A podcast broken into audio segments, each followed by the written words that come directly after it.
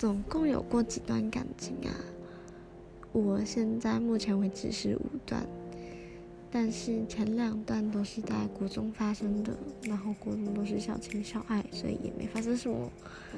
伤我比较重的反而是高中之后的两任，那第一任是有点小小的远距，然后快分手前那一阵很常吵架，可能也累了吧，我也累了，所以就这样了。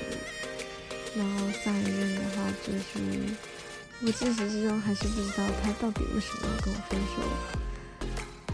但就这样吧，应该是他不够喜欢，所以也不能强求什么。所以这一段我就开始学会什么叫细水长流，虽然也不知道会不会长流，但这样也挺好的。